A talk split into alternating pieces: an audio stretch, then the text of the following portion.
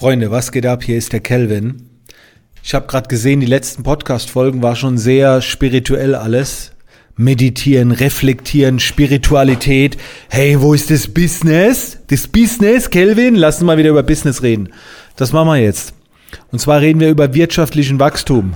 wir gehen, wir gehen knallhart rein, nachdem die äh, letzten Folgen etwas äh, softer geworden sind. Aber hey, so ist ja der Podcast. Ich will das raushauen, was mir durch den Kopf geht, mit dem, äh, was ich mich befasse.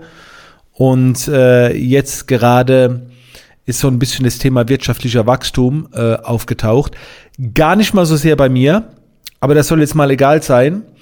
Ähm, das ist ein Thema, das viele interessiert, gerade vielleicht auch zum Jahreswechsel. Wie kann man denn überhaupt wirtschaftlich wachsen? Also wie kannst du deine Umsätze erhöhen fürs nächste Jahr. Und im Prinzip geht es da um drei Komponenten, die ich jetzt mit dir durchgehen will. Die erste Komponente ist mehr Kunden. Also du kannst ähm, dein Angebot, was du hast oder deine Leistung einfach häufiger verkaufen. Dadurch erreichst du wirtschaftlichen ähm, Wachstum. Jetzt musst du nur bedenken, wenn du in der Dienstleistung bist, wirst du auch sehr viel deiner Zeit dadurch ähm, verplanen. Also wenn du jetzt zum Beispiel statt einem Job in der Woche äh, drei Jobs in der Woche machst oder zehn Jobs in der Woche machst, ich gehe jetzt mal davon aus, du hast Nebengewerbe oder bist selbstständig, ähm, dann ist es so, du verplanst deine Zeit. Und das wiederum kann sein, dass du wirtschaftlich nicht wächst, weil dir die Zeit fehlt, um zu wachsen. Ich hoffe, du verstehst, was ich meine. Also das ist sehr gefährlich, weil du, du wächst zwar erstmal schnell wirtschaftlich, weil du im Prinzip mehr arbeitest, mehr Jobs machst, du hast mehr Buchungen, aber dadurch bleibt die Zeit auf der Strecke, die du vielleicht brauchst, um etwas zu konzipieren, etwas zu planen, um dir etwas anzueignen. Und das ist dann langfristig nicht so geil. Deswegen aufpassen, das Thema mehr Kunden. Wie gesagt, wenn du ein Produkt hast, ein digitales Produkt, ist das easy. Aber in dem Moment, wo du in der Dienstleistung bist, Zeit gegen Geld, musst du da ein bisschen aufpassen. Die zweite Möglichkeit, mehr Geld hm, zu verdienen oder deinen wirtschaftlichen Wachstum zu erhöhen, ist, du erhöhst, erhöhst den Warenkorbwert. Also das macht man im E-Commerce so. Äh, das bedeutet, du erhöhst den, äh, den Betrag, den die Menschen bei dir investieren. Also du kannst deine Preise erhöhen in der Dienstleistung. Ähm, beim äh, äh, beim E-Commerce oder bei Produkten könntest du auch die Preise erhöhen oder vielleicht die Leute äh, kaufen mehrere Dinge auf einen Schlag, Upsell, Cross-Sell, wie auch immer. Also du erhöhst den Warenkorbwert.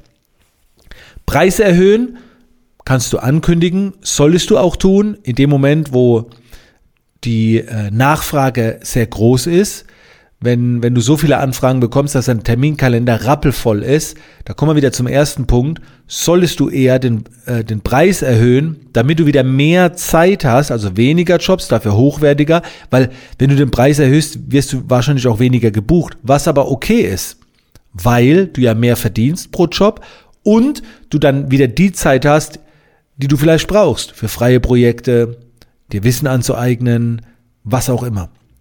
Okay, also Preise erhöhen ähm, regelmäßig. Irgendwann darf vielleicht auch mal Schluss sein. Du musst nämlich aufpassen, du veränderst die Zielgruppe irgendwann.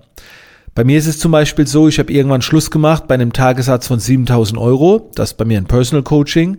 Das findet auch meistens nicht an einem Tag statt, sondern immer wieder eine Stunde, zwei mit Aufgaben zwischendrin über einen längeren Zeitraum, meistens über ein, zwei Monate. Und äh, würde ich da jetzt auf, keine Ahnung, 15.000 gehen, verliere ich einfach eine gewisse Zielgruppe. Ich habe auch schon Zielgruppe verloren, als ich damals von 1.000 Euro auf 3.000 Euro hoch bin mit meinem Personal Coaching. Das passiert einfach und wenn du das nicht möchtest, muss halt irgendwann vielleicht auch mal Schluss sein mit der Preiserhöhung. Aber da muss man erstmal hinkommen. Ne? Also, wir hatten mehr Kunden, wir hatten Preise erhöhen, Warenkorbwert erhöhen und der dritte Punkt ist, öfter kaufen lassen. Das bedeutet, eine Person investiert häufiger bei dir.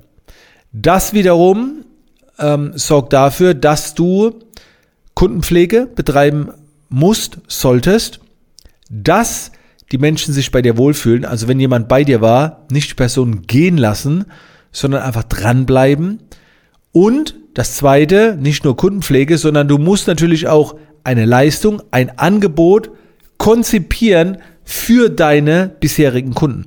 Das machen viele nicht. Viele haben ein bis zwei Dienstleistungen oder ein paar Produkte im Angebot. Und wenn die Kunden es dann in Anspruch genommen haben, dann hofft man, dass der Kunde vielleicht irgendwann das Produkt oder die Leistung nochmal kauft. Das geht vielleicht bei einem Fotoshooting. Bei einer Website, die hält schon länger. Ne? Ähm, man, also man verändert, es, verändert sich optisch vielleicht mal schneller, als, eine, als man eine Website braucht.